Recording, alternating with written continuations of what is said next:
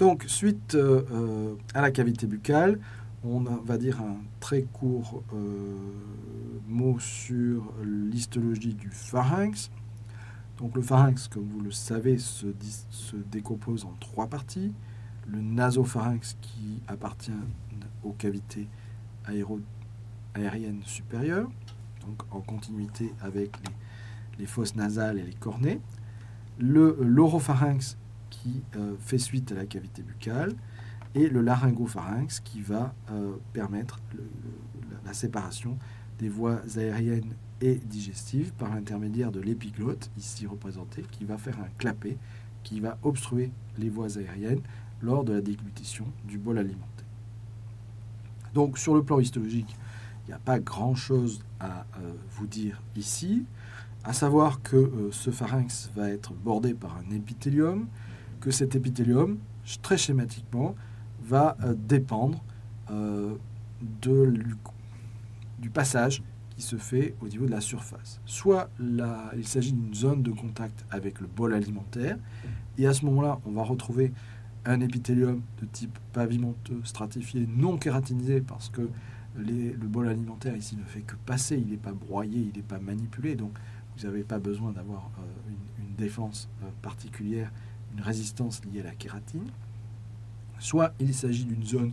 uniquement en contact avec l'air et les particules inspirées, et à ce moment-là, vous allez retrouver un épithélium de type pseudostratifié cylindrique cilié, de type respiratoire, que vous avez eu décrit en bassesse et dans votre cours sur l'appareil digestif qui va être le même type d'épithélium que celui qu'on va retrouver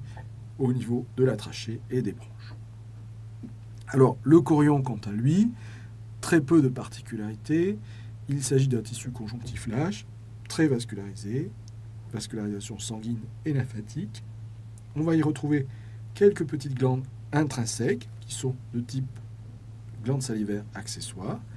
et puis, à certaines régions, on va retrouver des zones très riches en follicules lymphoïdes qui vont former les amygdales. Alors, les amygdales, ça euh, forme une région qu'on appelle l'anneau lymphoïde de Valdeyer, au carrefour des voies aériennes et digestives, hein, donc à la jonction entre la, bouche et le pharynx, dans lesquelles on va retrouver plusieurs structures amygdaliennes qu'on a décrit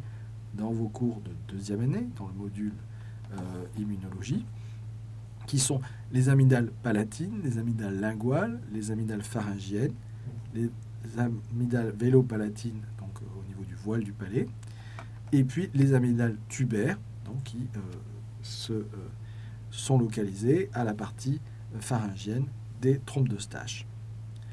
Donc, toutes ces structures euh, vous ont déjà été décrites, donc on ne revient pas sur la description, et participent au système de défense du MALT pour mucosa associated lymphoid tissue. Donc, le principe est de capter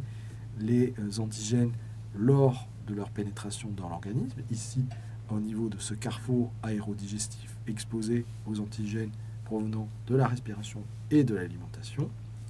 D'initier euh, par l'intermédiaire de cellules spécialisées donc des cellules présentatrices d'antigènes et des cellules lymphoïdes formant des euh, follicules avec des régions B lymphocytaires et T lymphocytaires, une réponse immunitaire, et ensuite les cellules de cette réponse immunitaire passent par l'intermédiaire des voies lymphatiques et des voies sanguines dans la circulation et vont venir se relocaliser à distance, préférentiellement au niveau des zones du corion, en contact avec euh, les euh, soit les respirer soit le bol alimentaire, savoir l'appareil respiratoire et le tube digestif, et vont venir ainsi euh, produire localement soit des immunoglobulines de type A, soit intervenir sous forme de lymphocytes régulant l'immunité cellulaire. Voilà, on va s'arrêter là pour ce court chapitre. Je vous remercie pour votre attention.